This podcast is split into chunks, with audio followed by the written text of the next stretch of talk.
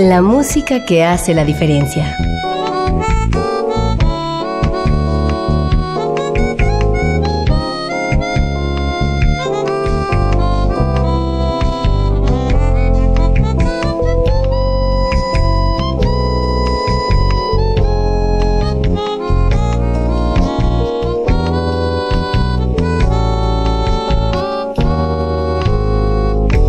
Las estrellas del pop y de la música brasileña. Sonidos originales del cine y del teatro. Jazz, New Age y otros géneros.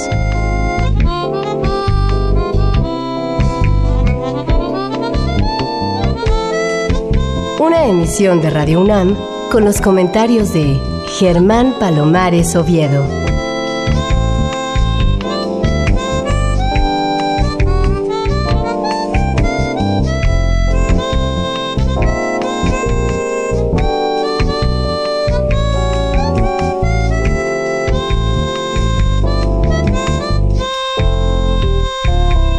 Muy buenas, soy Germán Palomares Oviedo en una nueva emisión con la música que hace la diferencia. Y hoy la diferencia la hace la música incluida en un disco, el primero de su colección a cargo de la agrupación llamada Jazzfalto. Esta agrupación, por lo menos en los términos de este disco, estuvo integrada por Mario García como baterista, Alejandro Galde como guitarrista y Enrique Jiménez como bajista, violinista, guitarrista y director, por supuesto. Para términos de lo actual, esta agrupación está formada además de por Enrique Jiménez, por el guitarrista Said Galindo, a quien tenemos también en este programa, y por el baterista Rodrigo Cruz. Te saludo con mucho afecto, Enrique Jiménez, ¿cómo te va? Muchísimas gracias, Germán, por la invitación. Muy bien, aquí con un poquito de calor, pero felices de estar contigo. Muy bien, pues eh, cuéntame cuándo nació Jazzfalto, cómo se te ocurrió construir esta agrupación. La Jazzfalto se creó en 2012, 2011, por ahí así, y pues fue la inquietud de tener una manera de expresarnos musicalmente por las vivencias que teníamos en la ciudad. Entonces empezamos a trabajar, de hecho Jazzfalto empezó originalmente piano, bajo y batería. Después se fue transformando por las propias necesidades de lo que estábamos creando y se quedó ya el trío básico que es guitarra, bajo y batería. Y la idea era tratar de hacer composiciones que se basaran en, las, nuestras necesidades, de lo que vivimos cotidianamente en la ciudad. Pero también hicimos arreglos de música tradicional. Quisimos centrarle primero por esta faceta desde lo tradicional, pero darle como un tratamiento desde los ritmos urbanos, desde el jazz evidentemente, pero también un poco desde el rock, desde el blues, desde el funk. Y bueno, este primer disco que se llama igual Jazzfalto tuvo un recibimiento muy interesante porque a partir de ese disco se generó un proyecto que se llamó Raíz Fusión, que era nosotros Jazzfalto ir a dar talleres en diferentes estados de la República a chavos que tenían agrupaciones. y les dábamos como una asesoría musical de que conocieran las unidades mínimas significativas de lo tradicional y de lo urbano. Después se le dieron asesorías propiamente musicales que maduraran y se hicieron grabaciones a partir de este concepto de fusión.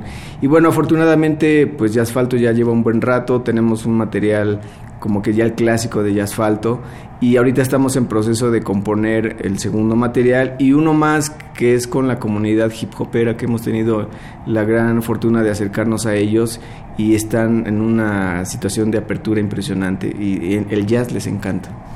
Bueno, con esta respuesta has motivado muchas preguntas, pero antes de empezar con ellas me gustaría saber tus antecedentes, cómo llegaste al mundo de la música, dónde estudiaste, por qué tocas lo que tocas y por qué haces lo que haces. Yo creo que mi primera escuela formal fue la calle.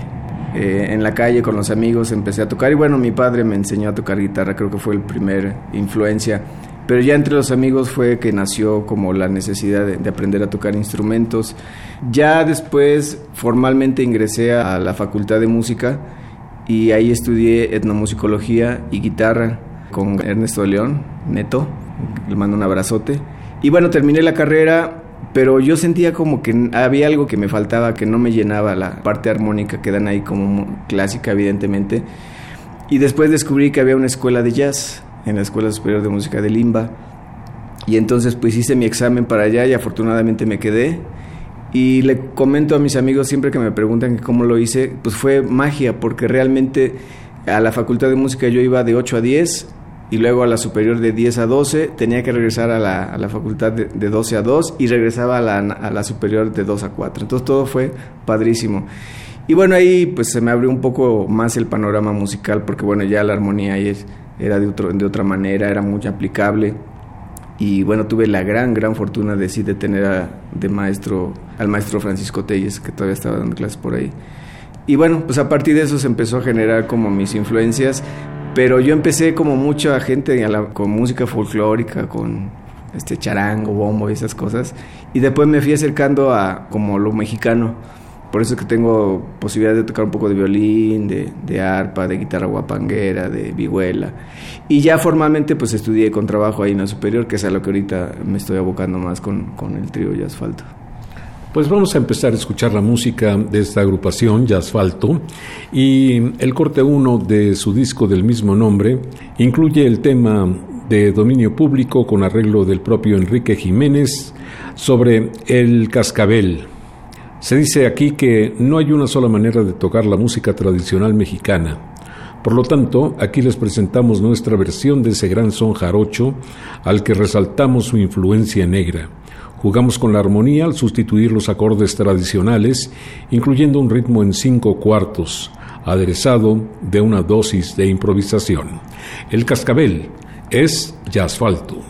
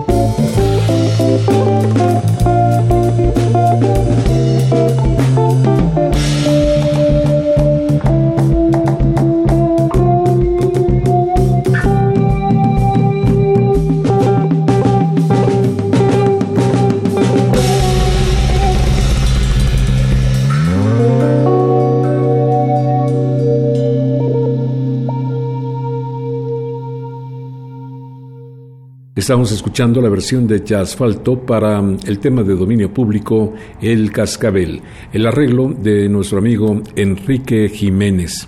Y ya les había dicho que para propósitos de la grabación de este disco, de Asfalto se compone por el propio Enrique Jiménez como bajista, violinista y guitarrista, además de percusionista, y por Mario A. García como baterista y Alejandro Ugalde como guitarrista. Pero para propósitos de lo actual, de lo contemporáneo, de lo que están haciendo actualmente, se anexa el guitarrista Said Galindo y el baterista Rodrigo Cruz. Y bueno, ya que está aquí, me da mucho gusto saludar a Said Galindo, que forma parte de los nuevos elementos de Jazzfalto. ¿Cómo te va, Said? Hola Germán, ¿qué tal? ¿Cómo estás? Bien, bien. Qué bueno, cuéntame cómo fueron tus inicios, cómo llegaste a ser un profesional de la guitarra. Bueno, de, creo que desde niño siempre tuve ganas de ser guitarrista, ¿no? Pero es hasta la edad de 15 años que logro obtener mi primera guitarra y empecé de forma autodidacta mis estudios, ¿no? Hubo amigos que más o menos me orientaban, me decían que estudiar, que sí, que no. Y ya más o menos es a la edad de 20 años que me encuentro con un increíble maestro de guitarra que se llama Silvano Cetina que es el que me orienta, ¿no? Me termina de, enseñar todo lo que es la armonía musical, muchos, muchos conceptos musicales, ¿no? Y de ahí para el real, ¿no? Y empecé, el instrumento desde que lo empecé a tocar, pues no lo he dejado, ¿no? Entonces creo que eso ha ayudado bastante. Sí, pero al verte uno tendría la impresión de que tengas fisonomía de guitarrista, pero no de guitarrista de jazz, sino de guitarrista de rock. Seguro que tu primera influencia fue el rock y ahora has transitado hacia el jazz. Pero, mm, ¿es esta suposición cierta? Sí, creo que sí, es muy cierto. Bueno, pues ha sido como esta escalerita musical, ¿no? O sea, finalmente la música yo creo que es como el gusto, como la comida, cada vez tus gustos van cambiando, van creciendo, te van gustando más sabores y creo que en la música me pasó igual, ¿no?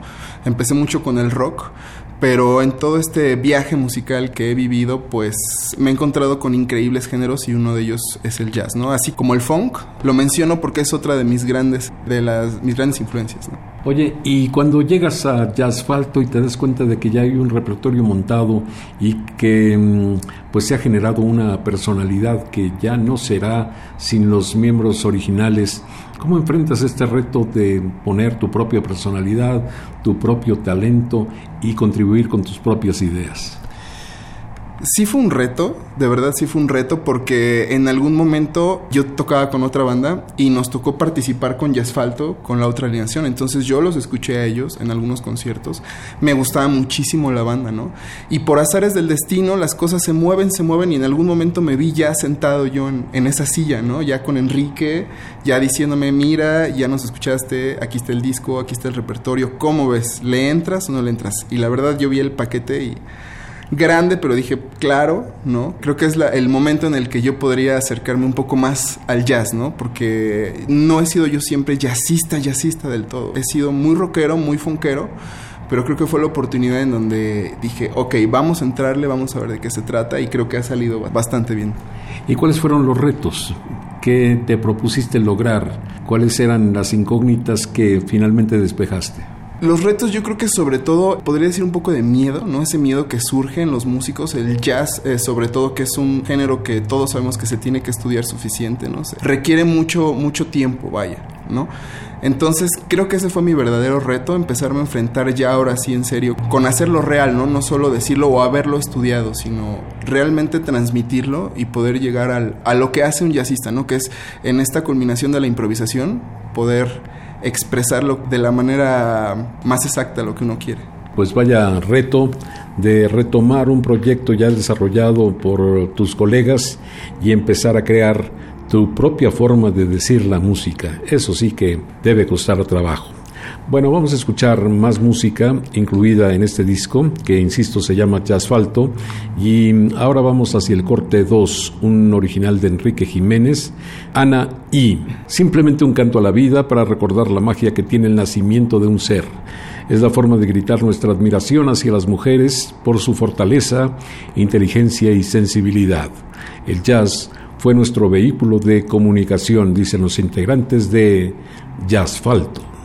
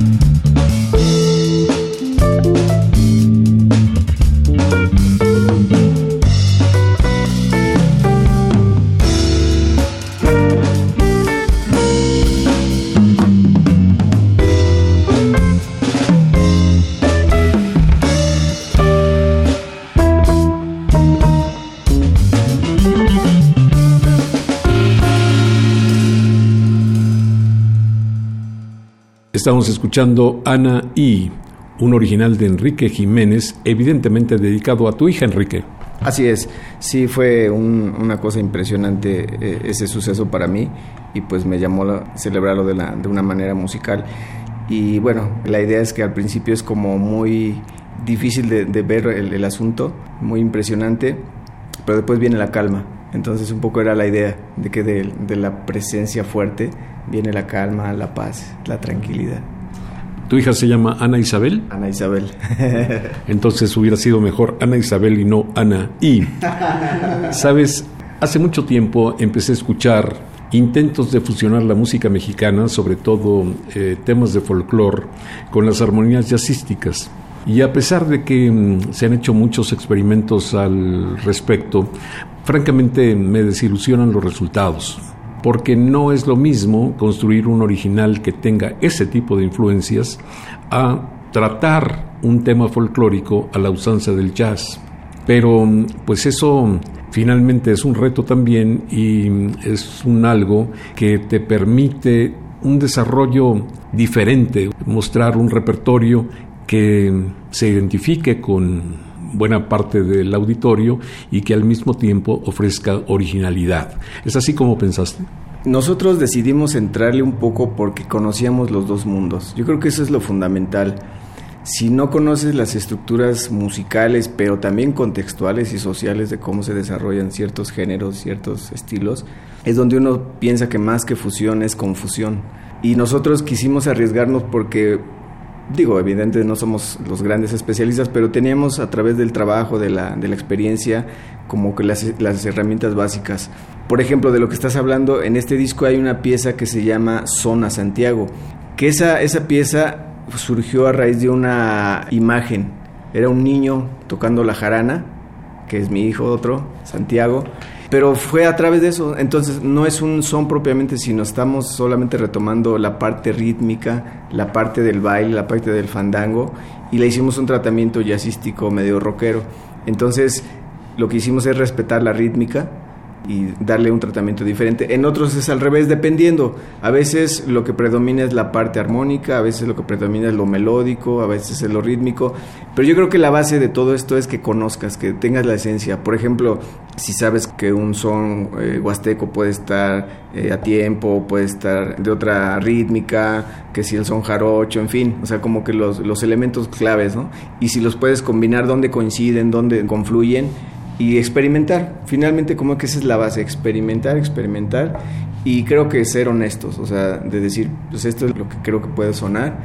Y una vez hicimos un experimento, pudimos tocar en Oaxaca y tocamos un, un son eh, jarocho, por la cercanía, y había, bueno, había muchos jarochos por ahí y nos decían, suena no a un son jarocho, pero está muy cercano al son jarocho. Y les gustó, les fascinó mucho.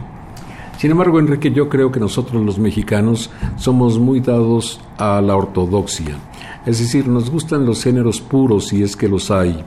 Nos gusta que el jazz no se mezcle con ninguna otra cosa, que el folclore permanezca inmaculado, que algún otro género también permanezca sin mancha alguna. Y sucede que por lo que tú optas es precisamente por la heterodoxia, no por lo contrario. Sí, bueno, no somos los únicos, evidentemente. Fusión, bueno, desde que se conoce como fusión, es desde el propio Miles Davis, ¿no? Que empieza a hacer, cuando empiezan a bajar las ventas del jazz por la presencia del rock, pues él tiene que entrarle a esa parte y empieza toda la generación de jazzistas a, meter el rollo de fusión. Y en México, curiosamente, los primeros que empiezan a hacerlo son los rockeros. Gente como este Nahual, como Tinta Blanca, el propio Chuck Moll, empiezan a jugar ellos juegan con elementos prehispánicos, que ahí sí hay un tema muy fuerte, porque finalmente no sabemos cómo era la música prehispánica. Tenemos fuentes, tenemos los códices, tenemos los instrumentos, podemos pensar cómo sonaban, pero en realidad los españoles hicieron muy bien su chamba y no nos dejaron absolutamente nada. Entonces ahí sí nosotros hacemos nuestras reservas. Nosotros tenemos una pieza que se llama Paisajes Sonoros, donde decimos que es un alucine prehispánico, o sea, no decimos que es música prehispánica, porque es finalmente utilizar esos elementos sonoros pero los transformamos radicalmente. Entonces nunca nos atrevemos a decir que estamos tocando música prehispánica porque sería muy extraño decir eso cuando realmente ni sabemos cómo estaba formado ese. Lo que también me llama mucho la atención es la dotación que presentas, porque en este caso con la adición de un nuevo guitarrista y un nuevo baterista, pues en realidad son dos guitarras, uno de los cuales puede doblar a bajista, a violinista, pero bueno, en sentido estricto, dos guitarras y un baterista, como que es una dotación poco común, ¿no? En realidad es bajo, guitarra y batería, porque yo, yo no estoy ya tocando guitarra, solamente la toqué para la grabación. Y en especial hemos hablado de ese tema, ya Asfalto en algún momento era un sexteto, ¿recuerdas? Pero finalmente es como muy problemático tener como mucho personal y era complicado ponernos de acuerdo en muchos temas y entonces decidimos regresar al origen que era el trío. Pero nos gusta mucho porque nos obliga a tener más trabajo musical, a llenar, o sea, por ejemplo, cuando Said está improvisando, pues yo soy el único que mantengo la base rítmica armónica, entonces pues necesito meterle igual cuando yo estoy improvisando, pues ahí tiene que meterle el bajo también y, y llenar, o sea, creemos que es un gran reto esta formación, creo que con piano tienes más posibilidades pero por lo que estamos tocando, realmente la guitarra es fundamental. O sea, estamos felices con esta dotación y creemos que más en el siguiente disco que ya esperemos que te lo presentemos este año. pues ojalá que sí. Vamos a escuchar más música de Jazzfalto. El corte 3 se llama Los Negritos, de dominio público también, con arreglo de Alejandro Ugalde, que les había dicho era el guitarrista de Jazzfalto. No más, ahora está en su lugar Said Galindo, pero entonces proveyó este arreglo que mm, en el texto que acompaña dice algo así como esta pieza forma parte de la danza del pez espada que recrea el pueblo guave en sus festividades religiosas. En nuestra versión, armonizamos la melodía tradicional partiendo de las notas comunes que sirven a diferentes tonalidades.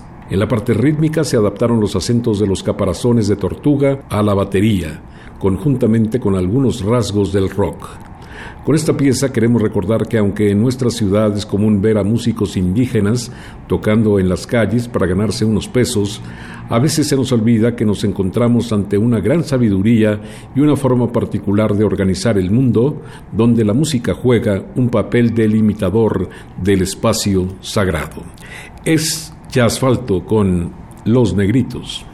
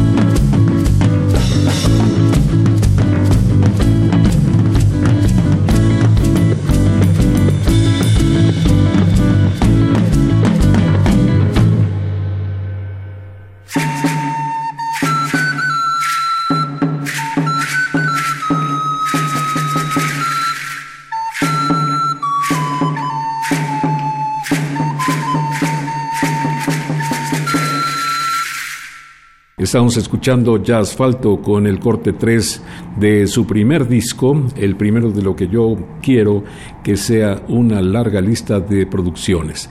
Esta se llama Ya Asfalto y en el corte 3 se puede escuchar Los Negritos que acabamos de presentar. Muy bien, pues creo que mm, tienes un proyecto que apenas comienza, que está desarrollándose y yo veo en Yasfalto la posibilidad de que tengan un éxito, entre comillas, mucho más importante que los que han conseguido aquellos que se han atrevido por el rumbo de la fusión, porque para mí la fusión es encontrar diversos elementos a los que se les da un carácter especial y ya no son esos elementos primigenios, sino son el resultado de la mezcla. Y hasta ahora muchos de esos esfuerzos de fusión pues son solamente una cosa más la otra y no alcanza a ser un producto terminado. ¿Cómo ves en ese sentido a Asfalto? Yo creo que el que tiene la última palabra será el público, pero lo único que nosotros podemos decir es que realmente le dedicamos un buen tiempo a realizar este trabajo. O sea, fue un laboratorio al principio, realmente era incluso entre nosotros discutir sí, no, por qué, por supuesto estarlo tocando, estarlo tocando, incluso irnos a las fuentes, ¿no? Por ejemplo, a ver, no es cierto, mira, escucha el son jarocho, cómo se está tocando, ah, mira, es que los contratiempos van así, ahora en el jazz, imagínate, el tiempo 2 es el fundamental, entonces tienes que resolverlo, o sea, como que fue muy, muy honesto el producto y creemos que eso ayuda mucho, ¿no? pero bueno, finalmente el público es el que decide. afortunadamente hemos tenido pues muy buena recepción de este trabajo. El año pasado estuvimos en el eh, Festival de Morelia, estuvimos en el CENART, en varios festivales donde hemos tocado este material, pero también de lo nuevo. Y curiosamente este material es el que, que nos siguen pidiendo mucho. Nosotros ya queremos tocar otras cosas, pero nos siguen pidiendo que, pues para nosotros es feliz, ¿no? Que incluso Antonio Malacara en, la presentación que tuvimos en la Fundación Sebastián decía que ojalá lleváramos montado el cascabel, ¿no? Que era de sus preferidas. Entonces, pues creemos que es eso, que hicimos un trabajo honesto, de mucho eh, estudio, de mucho laboratorio y la gran ventajota es que tuvimos el espacio suficiente para hacerlo en la grabación. Lo hicimos en la Fonoteca Nacional, tuvimos el gran apoyo de la Fonoteca y de Conarte, que es una asociación civil. Entonces eso nos ayudó muchísimo, no tener las presiones del tiempo, de a ver rápido cómo suene. Pudimos, a ver, no, esto quítalo, agrégalo, ponle, pero todo en vivo. Eso es bien importante. Nunca hicimos cortes. Por ejemplo, hay piezas que la, tuvimos que tocar 20 veces porque ya el último minuto se equivocaba alguien, ¿no? Y dijimos, no, queremos que suene en vivo. Entonces, afortunadamente, como está eh, la grabación, así sonamos en vivo.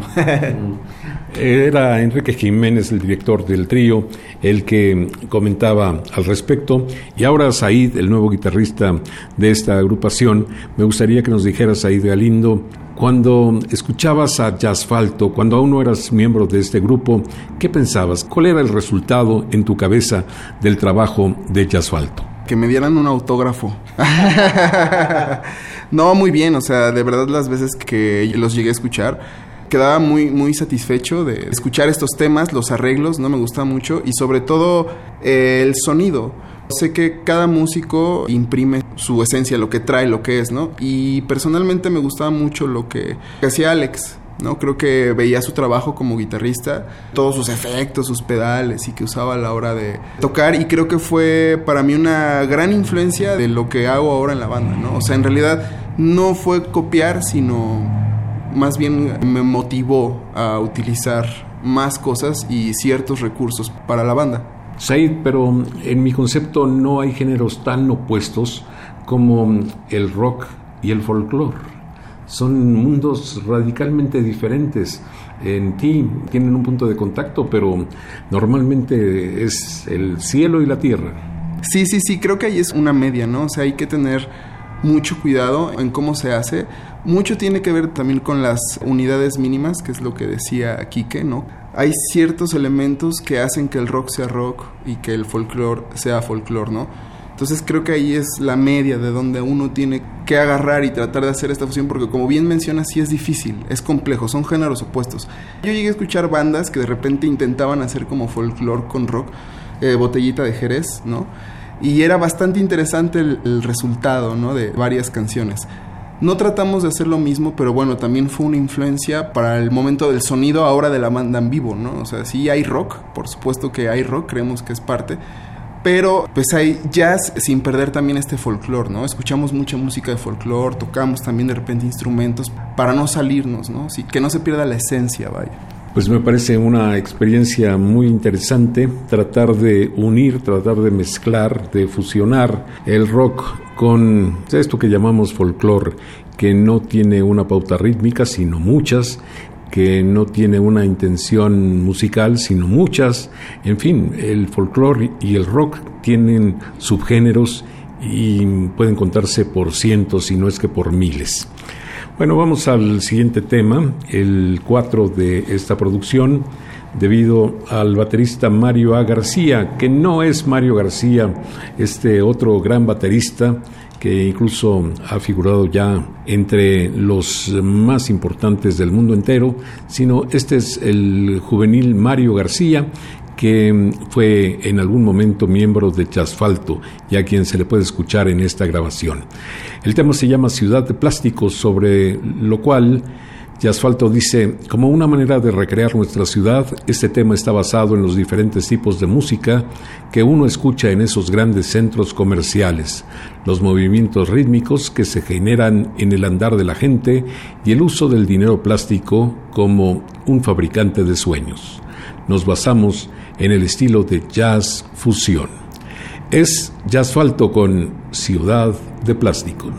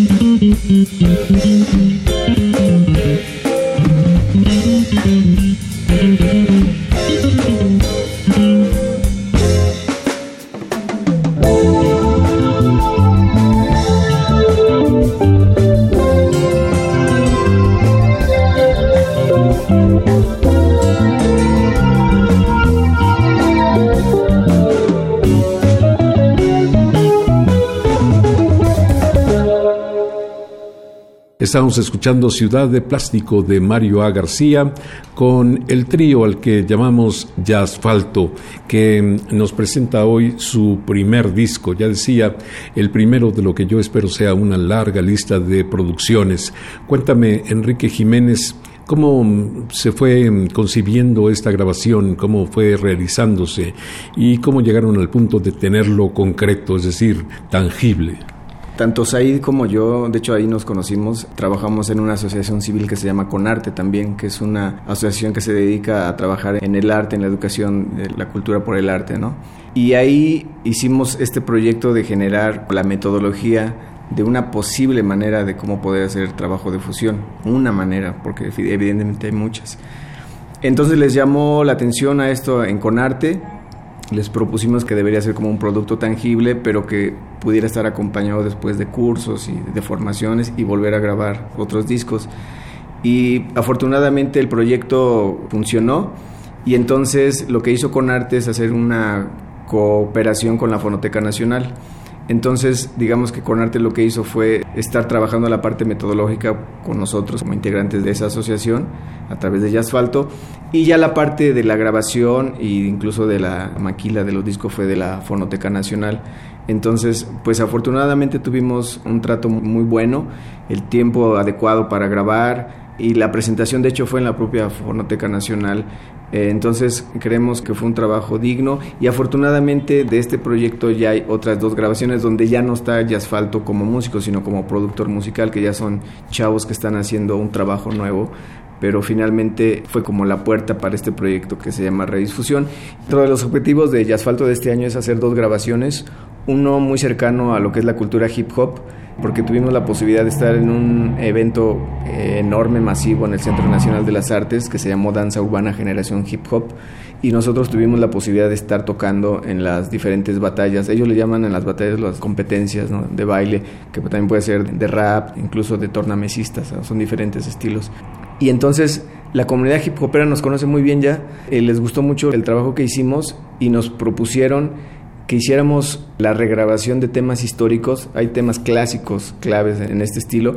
Me dice, pero si ustedes crean nuevos breaks, nuevos temas con el jazz, con el funk, con el rock, de verdad es que va a ser muy bien porque estamos bailando lo mismo siempre. Lo único que hacemos es remezclar, remezclar, remezclar y remezclar.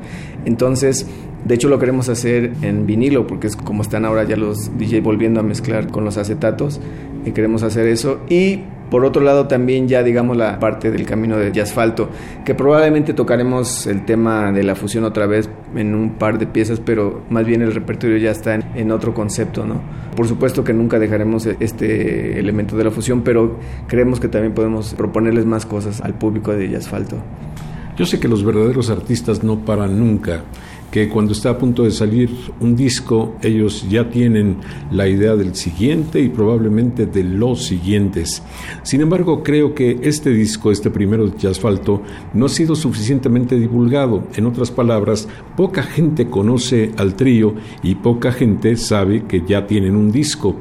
¿Cómo van a superar estas limitaciones que se presentan porque prácticamente no hay lugares donde difundir este tipo de música? Pues ahora sí que a partir de los propios proyectos que estamos generando y de la asociación civil en la que estamos con arte, vamos a hacer como mucho ruido. Y bueno, hay en puerta varias presentaciones, varios festivales, invitaciones.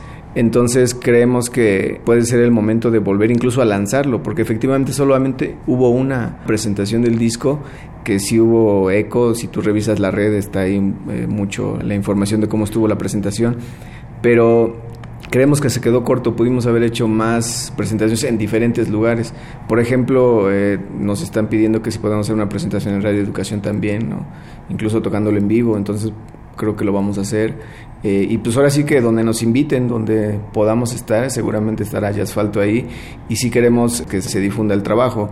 Afortunadamente en los lugares donde hemos estado y que hemos trabajado, pues ya la gente nos conoce. Incluso tuvimos una experiencia en diciembre de que la propia comunidad hip hopera nos invitó a tocar en una boda, pero era de pura comunidad hip hopera. Digo, nosotros nunca tocamos en bodas, pero por este caso y además íbamos a tocar nuestro material. Entonces creemos que donde lo hemos presentado, pues la gente le gusta. Pero efectivamente tiene razón, creemos que tenemos que hacerle como un poco más de ruido y pues presentarlo donde nos inviten, así que invítenos por favor. Enrique Jiménez, explícame qué quiere decir la Xochipitzahuac en menor. La Xochipitzahuac es una danza indígena propia de la región huasteca, es como un himno es de lo más tradicional en el sentido de que se utiliza para muchas manifestaciones culturales, desde bodas, que es la principal, pero también ya se utiliza para velorios, se utiliza para cuestiones agrícolas, es un género ya propiamente, es una danza. Y esta pieza originalmente se toca con violín, con jarana huasteca y con guitarra quinta guapanguera, que es una familia de la guitarra, pero es más gorda, de cinco órdenes, dobles. Bueno, algunos son sencillas. Y la virtud que tiene es que es a partir del ritmo del son huasteco mestizo, ellos le dan como una variante y tocan una danza. Entonces lo único que hicimos nosotros es transcribir la melodía igualitititita, pero en menor. Y lo que hicimos sí es jugar mucho con la armonía, porque finalmente la Xochipitzawa tradicional está formada por tres acordes, que es el primero, cuarto y quinto grado.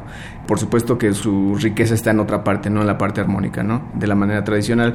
Y lo que hicimos nosotros es jugar con los acordes, metimos una cantidad fuerte de acordes, sustituciones, modificarlos, alterarlos.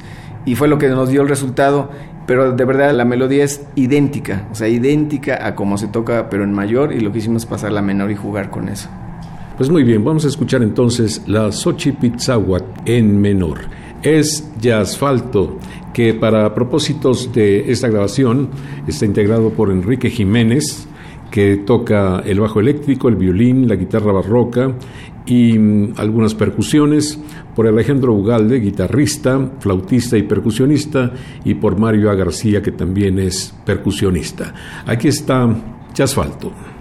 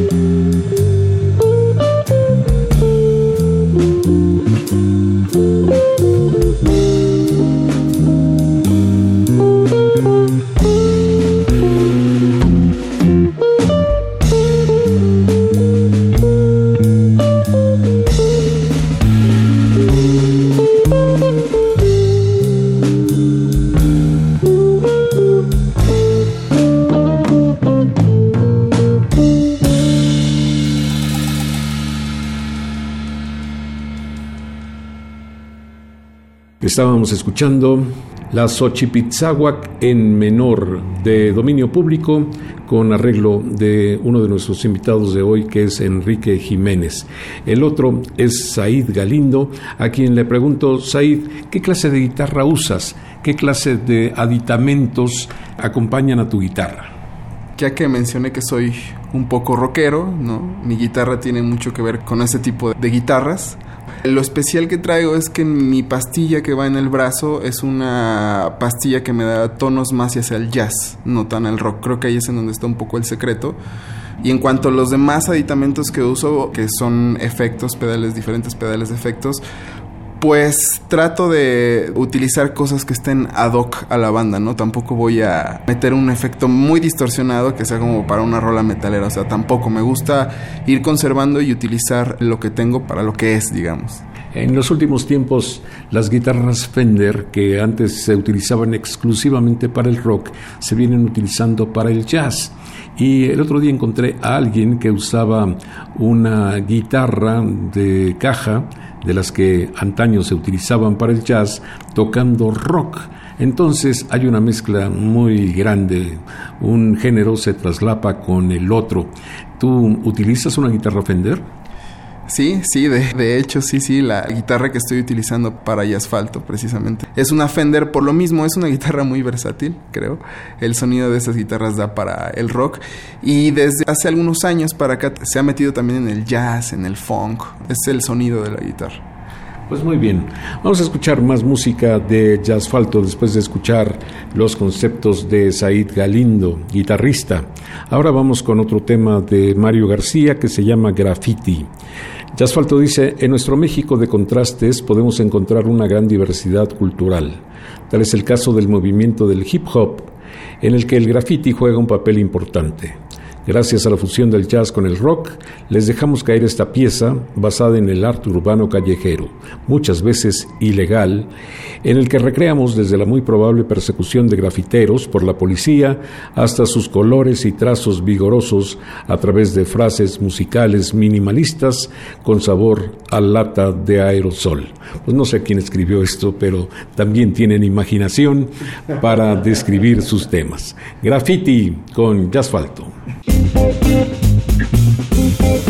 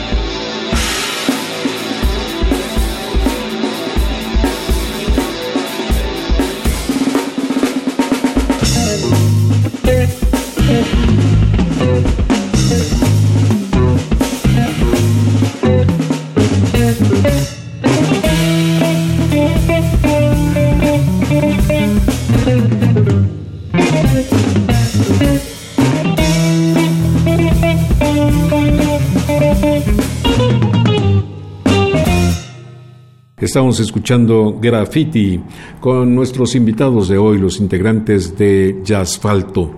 Evidentemente juegan con palabras y evidentemente hay un carácter urbano en la música que presenta esta agrupación. Pero ¿cómo se te ocurrió este nombre para el grupo Enrique Jiménez? Pues un poco el nombre pensábamos o queríamos que fuera urbano porque finalmente pues nosotros nacimos aquí en la Ciudad de México y pues toda la vida hemos estado por aquí pero como hemos tenido acercamientos con nuestras culturas tradicionales, también buscábamos cómo obtener esa parte. Entonces, de manera visual, bueno, jugar con el jazz evidentemente en vez del asfalto, le pusimos jazzfalto. Y entre los jazzeros es muy común que la J es un saxofón, ese es un tema muy común. Para nosotros no, hicimos una voluta que implica el, canto entre la cultura mesoamericanas. Entonces, esa era la manera como visualmente reunir lo urbano con las culturas tradicionales. Y pues gustó mucho y hicimos el logo que nos costó mucho trabajo porque eran unas, muchas palabras. De verdad hicimos muchos, muchos ejercicios y ninguno pegaba hasta que alguien lo hizo, ya ni recuerdo, eh, creo que fue en Conarte, hicieron este que nos gustó mucho y pues ya se quedó y ya es como una marca. Tú que has ido por eh, los ritmos y las formas originarias de México, ¿no te has encontrado algún antropólogo musical que mm, se sienta agredido por esta manera de presentar la música mexicana? No, afortunadamente ya no. Creo que hace algunos muchos años sí había ese purismo que realmente no existe pero afortunadamente ya está cambiando todo esto. Y además déjame decirte que siempre pensamos que las culturas tradicionales son estáticas, ¿no? que se deben de quedar así y siempre nos imaginamos al indígena sentado ahí con el guarachito y no es cierto, o sea, a veces ellos nos dan vueltas con la tecnología. A veces ellos mismos están escuchando música que ni nosotros conocemos. Entonces realmente es como un círculo. Nosotros decimos que es una tradición, se vuelve una innovación y una reinterpretación y después eso se vuelve otra vez una tradición. Entonces finalmente es como un círculo que va progresando dependiendo de las necesidades y afortunadamente pues ha habido muchos estudiosos que han visto que no solamente es como le llamaban urbanización de lo tradicional, sino también tradicionalización de lo urbano. Eh, por el ejemplo del hip hop que te decíamos, hemos encontrado raperos que, por ejemplo, gracias al rap están recreando su idioma y es la manera en que los chicos lo están hablando, porque muchos chicos ya no lo quieren hablar por miles de causas, sobre todo una es la protección. Finalmente, cuando se enteran que son indígenas, viene el racismo, viene toda esta parte. Entonces ellos como que prefieren no hacerlo, pero con este medio están recreando. O por ejemplo, en Sonora, en un grupo que se llama Hamak Kasim, que ellos recrean eh, su idioma, el Comcac, y que bueno, ellos son trilingües, de hecho, porque hablan español, inglés como lengua formal, y el Comcac, y ellos lo que están haciendo es tocando rock, pero realmente son unas pascolas, e incluso lo interesante de este caso es que ellos tienen el visto bueno de sus autoridades de los pueblos indígenas para tocar, pero metal, metal, como pascolas. Y si tú vas a una festividad allá, Semana Santa principalmente, vas a ver cómo están bailando con esto. Entonces, esta idea de que todo se debe quedar estático, de cómo nació, no es cierto, se recrea, se renueva. Incluso el propio jazz, el propio rock, el propio blues, se están recreando constantemente. Incluso ha habido casos donde ya jazzistas dicen, eso ya no es jazz. Cada quien decide, pero finalmente son vertientes que se están abriendo. Y pasa en todos lados, igual dentro de la música forantillana, en todos los estilos se generan nuevas cosas y de repente tienen así como que sus espérame tantito y ya como que es estarlo trabajando, trabajando y finalmente te da como nuevas posibilidades. Gracias, Enrique Jiménez. Y ahora le pregunto a Said Galindo, oye, yo me he dado cuenta que muchos de los músicos de rock lo son porque no han tenido la oportunidad de escuchar otros géneros. Sin embargo, creo que mm, cuando mm, tienes curiosidad, cuando realmente vas a hacer de tocar un instrumento el motivo de tu vida, estás obligado a ir hacia otras vertientes. Pero mm, un rockero yendo hacia el mundo del folk no resulta muy común que digamos, ¿a ti te ha interesado profundamente el folclore? Hubo canciones que siempre escuché de niño que me gustaron mucho de folclore pero creo que ya eh, conociendo el instrumento, ¿no? Hubo una etapa en mi vida que conocí a músicos que tocaban jarana y me acerqué un poco a ellos, me dio mucha curiosidad, ¿no? Ver lo que era esta fiesta, ¿no? Y creo que tiene que ver con la personalidad de cada quien el que te guste o no. Porque sí también conozco rockeros que, amigos que estuvieron en ese mismo momento y no les gustó, ¿no? Pero se me dio la apertura y creo que a partir de ahí fue cuando me empecé a interesar qué pasaba en las regiones, qué pasaba con la música en mi país, ¿no? Porque creo que es importante saber, empezar por las raíces, ¿no? Y ya tiempo después, cuando empiezo a trabajar con Quique, ¿no? Surgieron muchas ideas, de hecho por ahí hay un par de composiciones, ¿no? Que también ya vienen de fusión, que me basé en eso, traté de cuidar un poco esta onda rockera que traigo, y sacar la esencia de algunas composiciones como folclóricas, a ver qué pasaba. Entonces, el resultado fue bastante interesante. Ya veremos el próximo disco, a ver si les gusta o no. Pues te lo preguntaba porque el siguiente tema, el 7, de los que se incluyen aquí en esta producción de Jazz Falto, se llama Motivos Huastecos. Evidentemente, no es recrear la música original, sino es tomarla como pretexto para abordarla según otros conceptos contemporáneos. Aquí está Motivos Huastecos con Jazz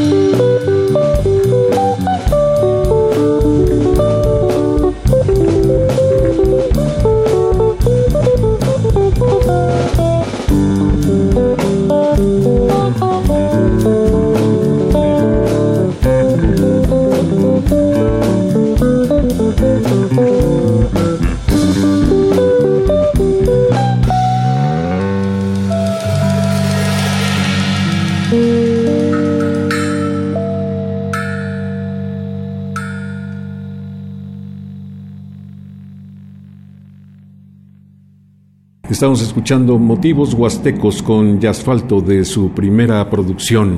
Les recuerdo que para propósitos de esta producción, Yasfalto está integrado por el percusionista Mario A. García, por el guitarrista y percusionista Alejandro Ugalde y por el bajista, violinista, guitarrista y percusionista Enrique Jiménez. Para propósitos de su trabajo actual, Asfalto está integrado por Said Galindo, también nuestro invitado de hoy como guitarrista, y Rodrigo Cruz en la batería.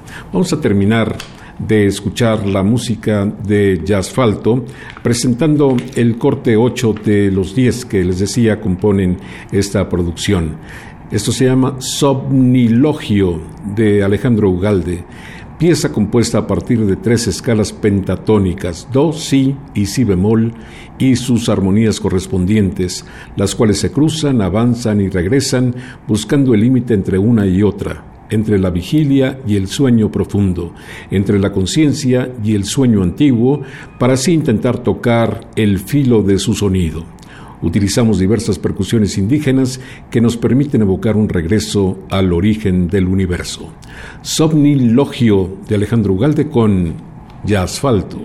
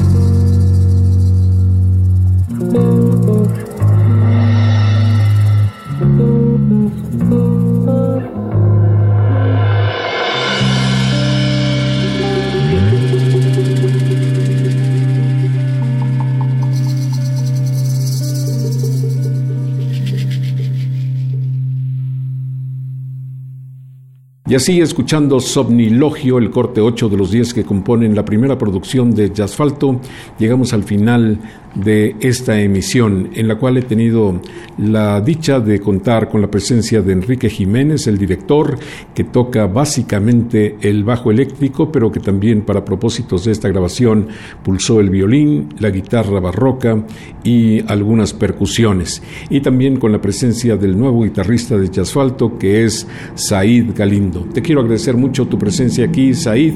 Me gusta mucho que mm, conceptualices muy bien tu música. Es muy extraño que los músicos sepan poner en palabras lo que hacen musicalmente, pero estoy convencido de que al hacerlo mejoran su rendimiento musical. Te felicito mucho por eso. Muchísimas gracias, Germán. Para mí un placer estar aquí contigo y sobre todo en esta entrevista. Gracias a ti y gracias a Enrique Jiménez, a quien le debo el haber conocido este proyecto Jazzfalto. Ustedes pueden creer, como yo creía al principio, que se trata solamente de un intento de fusión. Y no, hay propósitos más profundos en esta mezcla musical, porque hay una investigación de campo, un interés por la música originaria de México, hay un interés también por presentarla de una manera diferente, con los conceptos armónicos sobre todo que mm, son los actuales, que son los contemporáneos y, en fin, me parece que esta agrupación está apenas naciendo, pero yo estoy convencido de que con un poco de suerte pueden ser muy escuchados y pueden ser muy reconocidos. Espero que así sea, Enrique Jiménez. Muchísimas gracias, Germán. Ojalá y pues agradecerte mucho esta entrevista y simplemente terminaría rápidamente que realmente el sonido que estamos teniendo actual ya asfalto gracias a Said y a Rodrigo, es impecable. De verdad es que es un sonido muy, muy fuerte. Y tenemos la gran ventaja que ensayamos todas las semanas, porque esa es una gran diferencia. Luego hay bandas que solamente ensayan cuando tienen alguna presentación y entonces pues no se genera esa magia, esa unión. Y nosotros lo hacemos, tengamos presentaciones en puerta o no, para justamente lograr esto. Entonces pues es un agasajo y ahora que haya presentaciones pues váyanos a escuchar para que escuchen la tremenda guitarra de Said y la batería de Rodrigo. Seguro que sí, nada más para finalizar, dime si estoy interesado en la música de este disco, ¿dónde puedo demandarlo? ¿Dónde puedo ir a buscar un ejemplar? Está en Librerías Educal, también en la Asociación Conarte, que pues, está ahí atrás de Bellas Artes, lo que era el Salón México, y con nosotros también. Pueden entrar a nuestra página de Facebook de Jazzfalto, nos mandan un mensajito y sin problema los, se los hacemos llegar. Gracias, Aid Galindo, gracias, Enrique Jiménez, gracias, Jazzfalto.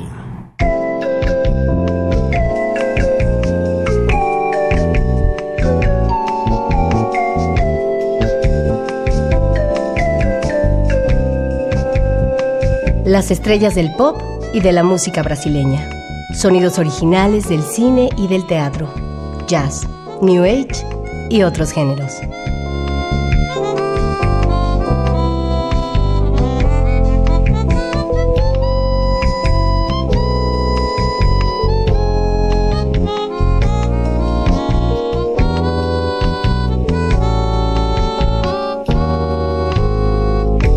La música que hace la diferencia.